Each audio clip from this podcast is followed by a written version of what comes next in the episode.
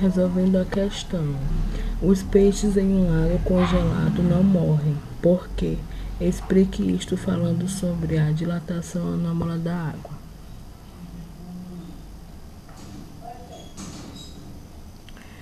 Porque a camada de gelo funciona como uma espécie de cobertor, impedindo que a água mais profunda congele.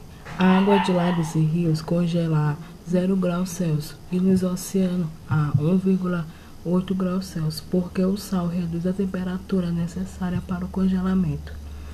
O cobertor congelado dos mares também pode ser mais espesso.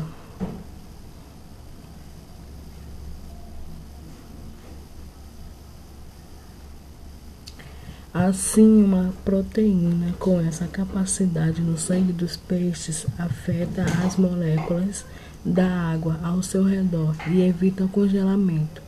As águas do Oceano Ártico não costumam variar além de 0 graus Celsius e o ponto de congelamento do sangue dos peixes é de 0 grau 0,9 graus Celsius. Portanto, se não ocorresse a ação do sistema anticongelamento, os peixes morreriam.